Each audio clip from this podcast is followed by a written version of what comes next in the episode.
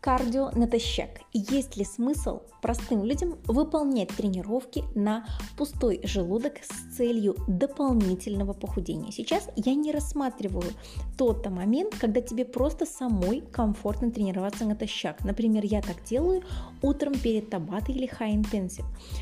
Именно сейчас речь о том, что мы специально не едим утром для того, чтобы добиться повышенного расхода энергии. Тема достаточно старая, но вопросы все равно поступают, и зожный народ интересуется, есть ли смысл тренироваться до завтрака.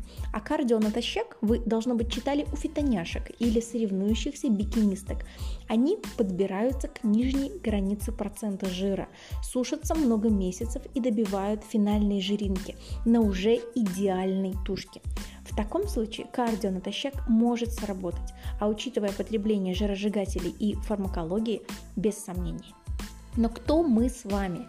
Мы простые девы, без амбиций выйти на сцену с венами на животе. Мы не спортсменки. Мы хотим быть в хорошей форме круглый год и не выглядеть в межсезонье, как самое худшее фото до. Поверьте, после такой сушки 80% девчонок разжираются, ну, как бы это называется, масса-набор, но на самом деле это банальный срыв. Это я к тому, что очень часто спортивные методики на себе примеряют люди, не имеющие никакого отношения к профессиональному спорту. Все уже давно исследовано и доказано. Нет разницы. Это правда. Тушка считает суточный баланс энергии в незначительные минуты в диком жиросжигании не дает супербонуса. Жир в любом случае будет окислен, если ты на дефиците калорий. Если накануне хорошо жирануть, то особенно.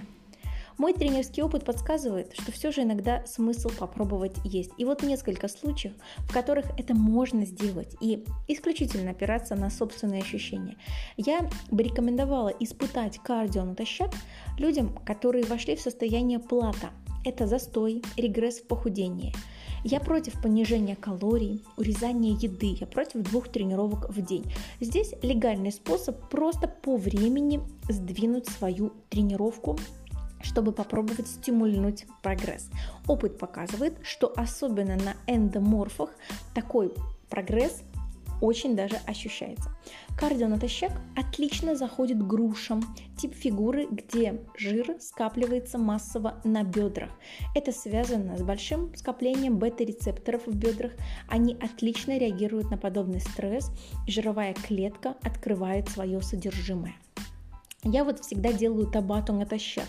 Либо не ем 4-5 часов до нее, потому что интенсивность максимальная. Мне комфортно, моя тушка научилась доставать энергию с печени и мышц, гликоген, и пускать ее на обеспечение энергозатряд. Поэтому можно сделать вывод. Вот прям, чтобы худеть быстрее и эффективнее, это вряд ли. Как способ узнать свои возможности и изучить реакцию тушки, почему бы и нет я бы рекомендовала попробовать несколько раз. Начать с малоинтенсивного кардио, ни в коем случае не хейт, не табата. А в полножки попробовать сделать боксинг, либо какой-нибудь длительный интервал, вроде бы 60-20, но не обращаться сразу к супер high intensive.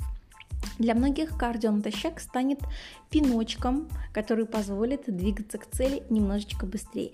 Любая тушка достигает пика адаптации – ведь без этого волшебного навыка мы бы с вами не дожили до таких времен. Мы всегда ко всему адаптируемся. И даже к дефициту кормовой базы, к дефициту калорий мы привыкаем достаточно быстро, иногда даже за 10 недель. Поэтому если ты выполняешь все правильно, считаешь калории, тренируешься, но в течение 14 дней, не меньше, ты не наблюдаешь никакого прогресса, ты вошла в плата. Как его победить? Сделать взбучку. Ни в коем случае не урезать калорий еще меньше. Это может быть чревато кортизоловым каскадом и усилением аппетита и отсутствием насыщения. Поэтому в этой ситуации легальный способ – это кардио натощак.